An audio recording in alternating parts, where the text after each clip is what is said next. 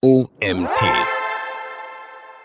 Black Hat SEO Erklärung, Techniken und Cases von Autor Jonas Prekeler. Mein Name ist Nietz Prager und ich freue mich, dass du dir die heutige Folge des OMT Podcast Magazin anhörst. Viel Spaß! Was ist Black Hat SEO? Als Black Hat SEO gelten alle Optimierungsmaßnahmen, die gegen die Richtlinien der Suchmaschinen verstoßen. Das Ziel hierbei ist es, durch manipulative oder unnatürliche Techniken hohe Ranking-Positionen zu erzielen. Und das in kurzer Zeit und mit möglichst geringem Aufwand. In den Google Webmaster Richtlinien ist definiert, welche Maßnahmen gewünscht sind und welche als man manipulativ eingestuft werden. In einigen Fällen kann es sich sogar um illegale Praktiken handeln, die juristische Konsequenzen nach sich ziehen. Black Hat SEO war in den Anfangsjahren der Suchmaschinen weit verbreitet. Heutzutage ist der Erfolg dieser Techniken oft nur von kurzer Dauer. In der Regel werden unnatürliche Optimierungsmuster schnell und zuverlässig von den Suchmaschinenalgorithmen oder von menschlichen Prüfern erkannt. Dies kann zum Verlust von Rankingpositionen oder sogar dem Ausschluss aus den Suchergebnissen durch einen Google Penalty führen.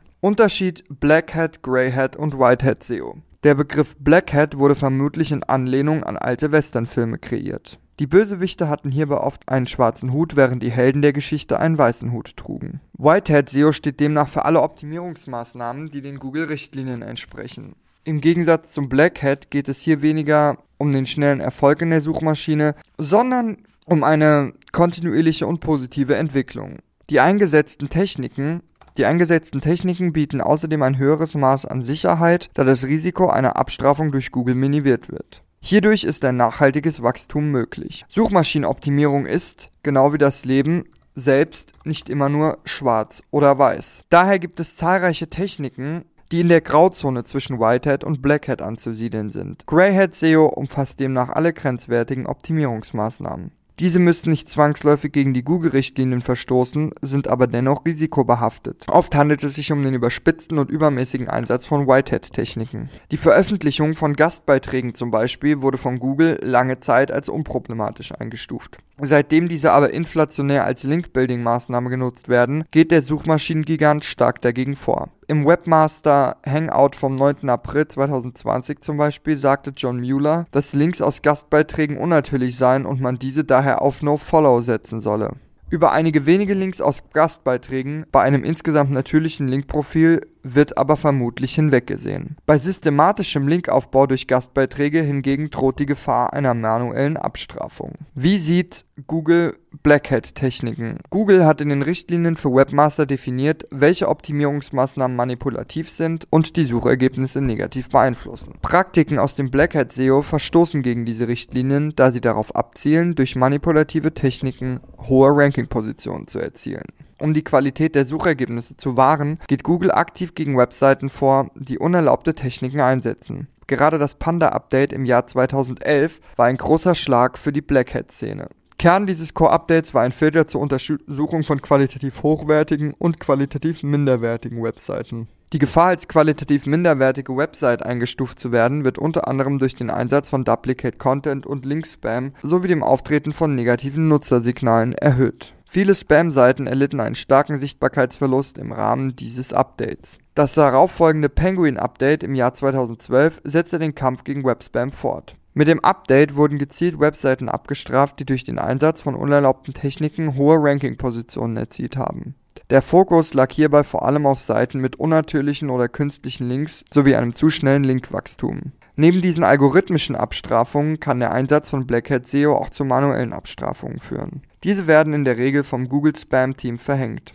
Bei einer manuellen Abstrafung erhältst du, anders als beim algorithmischen Penalty, einen Hinweis in der Google Search Console.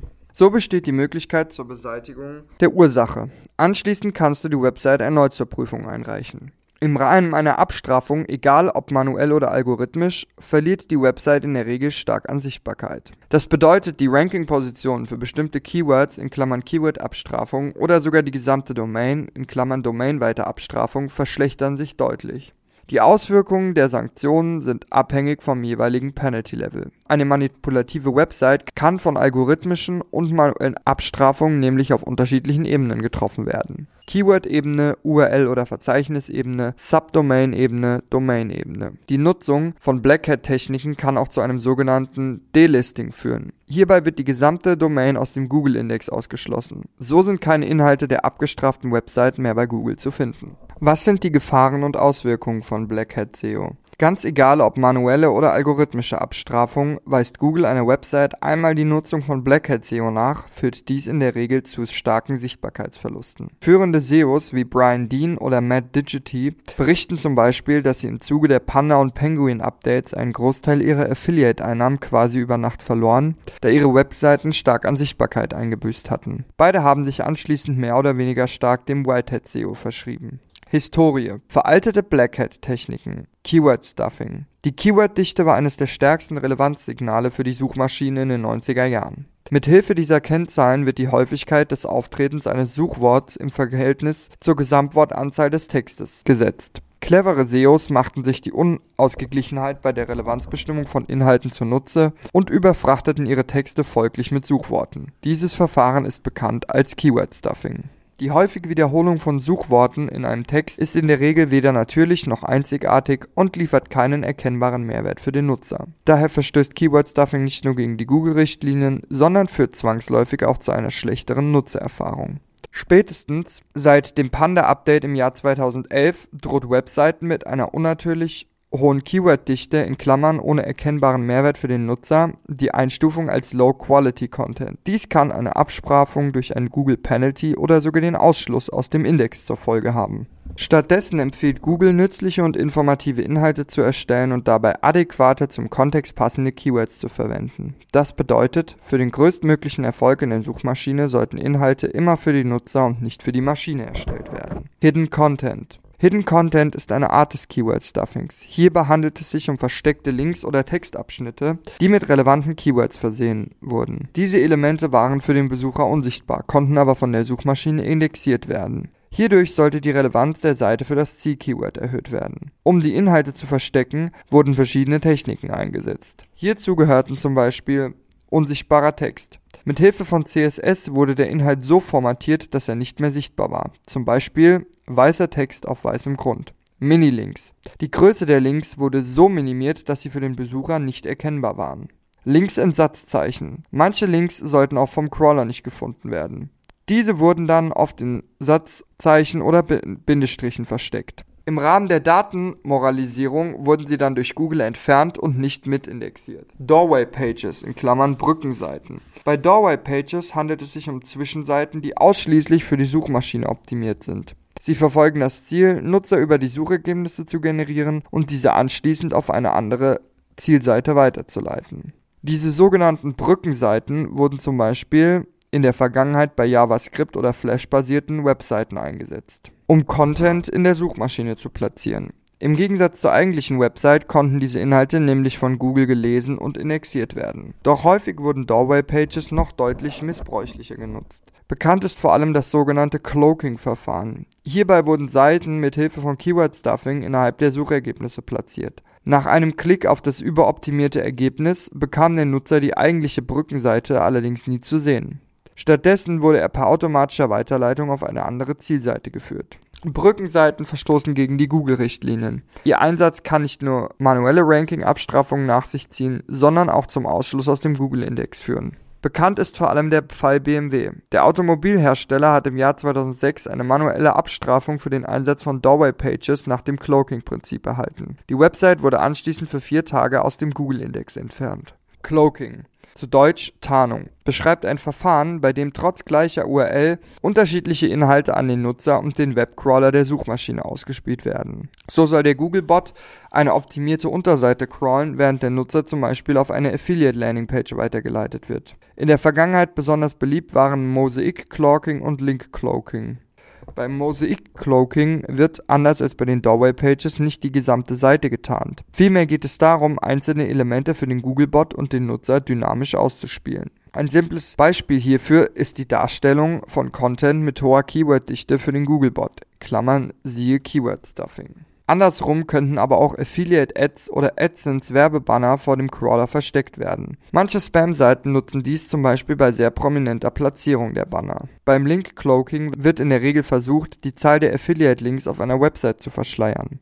Dazu wird zum Beispiel versucht, die Affiliate-ID des Links vor dem Crawler zu verstecken. Auch technisch gesehen wird zwischen verschiedenen Arten von Cloaking unterschieden. So können Seiten basierend auf der IP-Adresse in Klammern IP-Cloaking oder dem User-Agent in Klammern User-Agent-Cloaking der Crawler und Nutzer getarnt werden. Die vorgestellten Maßnahmen stehen beispielhaft für Black Hat-Praktiken, die in der Vergangenheit besonders beliebt waren. Natürlich gab es noch eine ganze Reihe weiterer eingesetzter Techniken, wie zum Beispiel SQL-Injektion, Linkkauf oder Forum-Spam. Aktuelle Black Hat-Techniken. Selbstverständlich gibt es immer noch einige fadenscheinige SEOs, die sich mit Hilfe von unnatürlichen Maßnahmen einen Vorteil im Ranking verschaffen wollen. Die folgenden Techniken werden noch häufig in Foren oder Blogs genannt. Content Spinning. Die manuelle Erstellung von hochwertigen und einzigartigen Inhalten kostet heutzutage viel Zeit und Geld. Gleichzeitig ist guter Content aber essentiell für das Ranking in der Suchmaschine. Content Spinning zielt darauf ab, die Erstellung von Inhalten weniger zeitaufwendig zu gestalten. Hierbei wird ein bestehender Artikel durch Machine Learning Software so verändert, dass er von der Suchmaschine als Unique Content wahrgenommen wird. Damit erhoffen sich Black Hat SEOs in kurzer Zeit für zahlreiche verschiedene Keywords zu ranken und so viele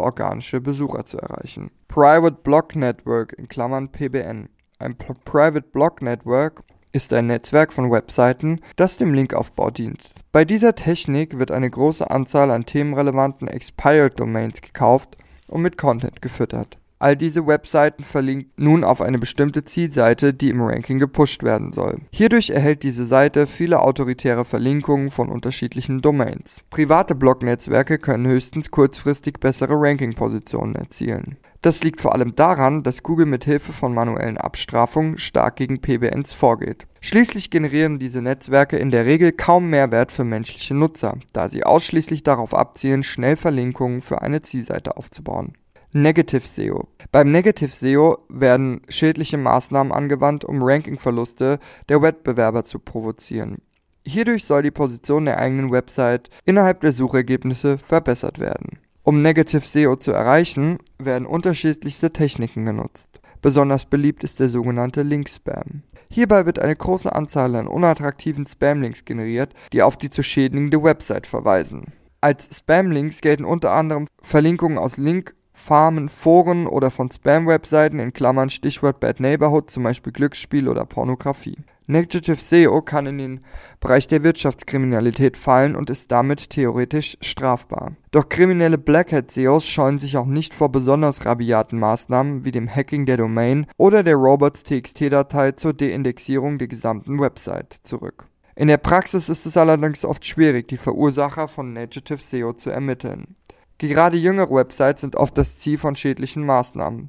Das liegt daran, dass sie über weniger eingehende Links verfügen und damit von der Suchmaschine als weniger vertrauenswürdig wahrgenommen werden. Daher soll der Einfluss von Native SEO-Maßnahmen hier noch stärker sein. Beispiele von Real-World Cases. In der Vergangenheit gab es einige prominente Fälle von Black Hat SEO.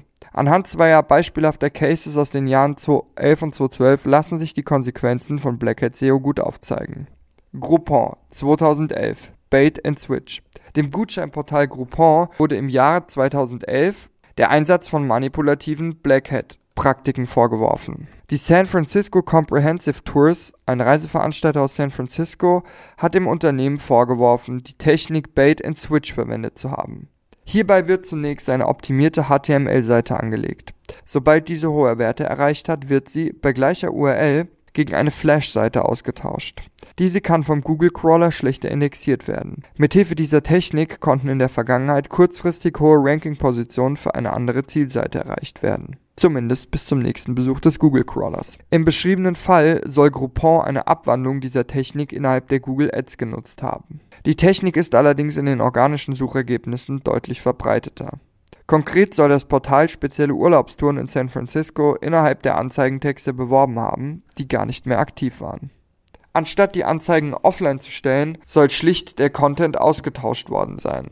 So soll das Unternehmen für Begriffe wie San Francisco Tours, Alcatraz Tours oder Napewine Tours hohe Positionen in der bezahlten Suche erzielt haben. Gleichzeitig wurde der Preis für Wettbewerber nach oben getrieben. Zum Ausgang des Verfahrens sind keine Informationen bekannt. Google Chrome 2012. Bezahlter Link. Selbst die Suchmaschinenoptimierung von Google ist nicht immer perfekt. So hat sich in einem bezahlten Beitrag des Suchmaschinengiganten aus dem Jahr 2012 ein Follow-Link eingeschlichen.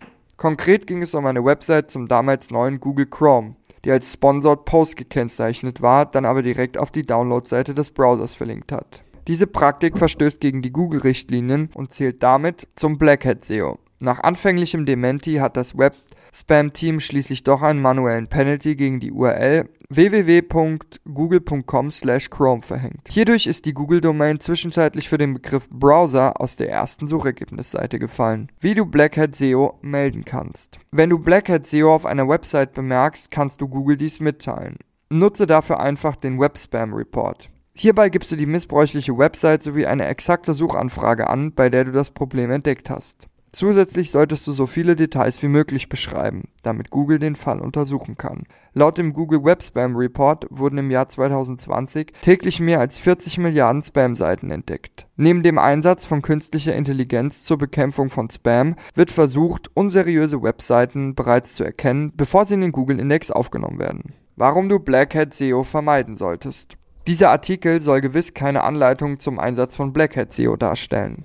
Vielmehr möchte ich den Lesern das Thema näher bringen und auf die Gefahren der Praktiken hinweisen. Erfolge durch Black Hat SEO sind in der Regel nur von kurzer Dauer und können schmerzhafte Abstrafungen oder sogar die Deindexierung der Website nach sich ziehen. Daher empfehle ich den Einsatz von Whitehead-Techniken. Diese sind nachhaltiger und risikoärmer, was sie insgesamt deutlich erfolgsversprechender macht. Schlussendlich geht doch nichts über die Schönheit einer langsam, aber kontinuierlich ansteigenden Kurve der Besucherzahlen in der Google Search Console. Dieser Artikel wurde geschrieben von Jonas Prekeler. Jonas Prekeler ist SEO-Manager bei der Kommunikationsagentur Husare. Er verfügt über mehrjährige Erfahrung in den Bereichen SEO, SEA und Content Marketing. Außerdem interessiert er sich sehr für die Konversionsoptimierung mit Behavior Patterns. In seinem Blog schreibt er über spannende Themen aus der SEO- und Crow-Welt. Das war's auch schon wieder mit dem heutigen Artikel des OMT Podcast Magazins. Ich bedanke mich wie immer fürs Zuhören und würde mich freuen, dich auch morgen zur nächsten Folge wieder begrüßen zu dürfen.